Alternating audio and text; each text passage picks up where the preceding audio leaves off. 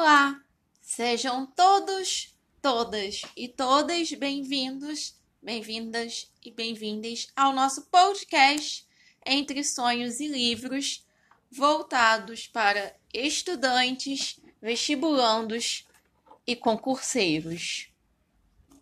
Peço desculpas pelo atraso nesse episódio.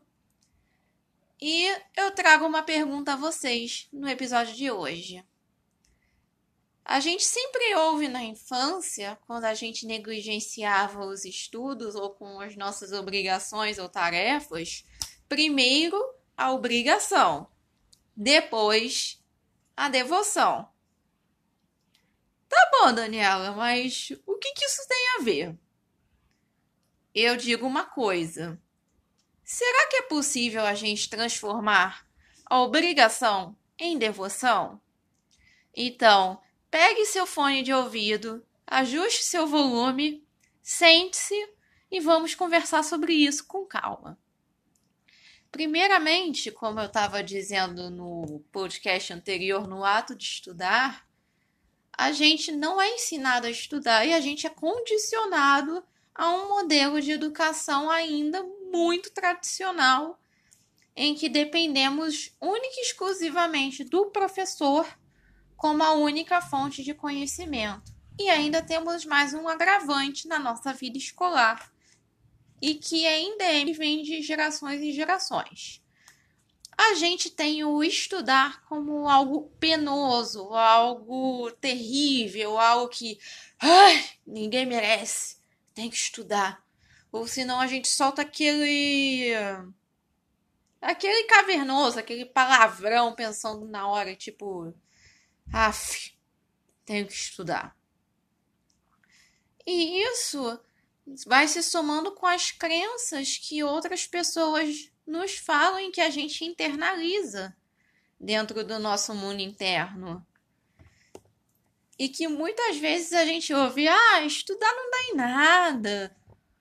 Ou, ah, ou quando a gente vai crescendo e indo principalmente para a fase do vestibular e do concurso público. Estudar não põe comida na mesa. Estudar não paga boleto. Eu, como vestibulanda que fui um dia e como concurseira que eu sou até hoje, eu cansei de ouvir essas duas frases muitas vezes na minha vida. Muitas. E muitas vezes, quando a gente almeja entrar na faculdade dos nossos sonhos ou no concurso público dos nossos sonhos, nós não temos apoio das pessoas, principalmente e até dos nossos parentes, da nossa família. Pois ainda se tem a crença do estudar como coisa de rico, ou como hobby, ou como, ah, não trabalha, só estuda. Como se estudar fosse se sentar numa cadeira, olhar para um caderno, para um livro e todo aquele conhecimento entrar na nossa cabeça por osmose. E vamos convir, não é nem um pouco assim. Eu sou uma eterna estudante até hoje, somente concurseira, mas também como psicóloga. Cada caso que a gente encontra que nós temos dificuldade, a gente já tem que se preparar porque é uma maratona de estudos pela frente. E também nós temos a formação continuada, que nós temos que estar sempre nos atualizando, porque muita coisa muda muitos conceitos mudam e tudo muito rápido. Tá bom, você falou disso tudo. E eu vou dizer a vocês uma coisa: é possível transformar a obrigação em devoção? Sim, é possível.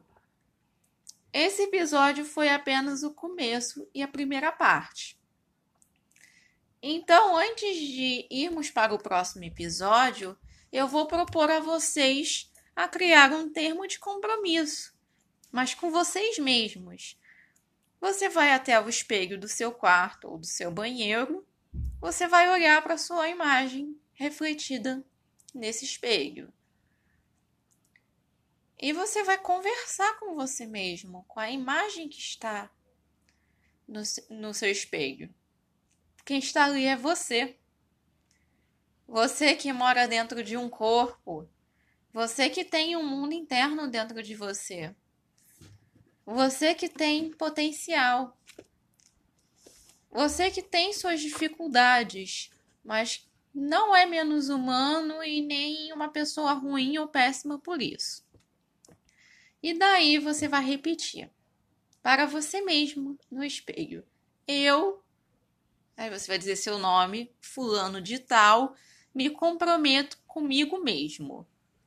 Aceito meus erros passados, minhas dificuldades, meu cansaço. E selo um termo de compromisso.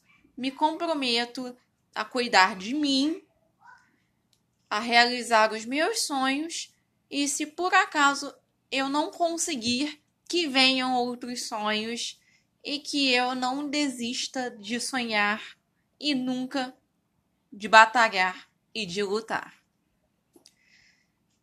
Então, nesse termo de compromisso, você vai virar para você mesmo e vai se comprometer e se aceitar. Você vai começar num processo de auto perdão. Pode parecer clichê o que eu estou falando, mas não é. Quando a gente olha para os nossos erros com um olhar mais carinhoso e menos punitivo, menos carrasco, a gente vai aprendendo. Quando a gente acerta, a gente aprende X vezes. Quando a gente erra, a gente aprende mil X vezes. Então, aceite seus erros, sente com eles e veja o que eles têm para ensinar para você. Então, essa é a primeira parte desse podcast. Então, meu nome é Daniela Coutinho, alguém que já foi vestibulando um dia e que atualmente eu sou psicóloga e concurseira também.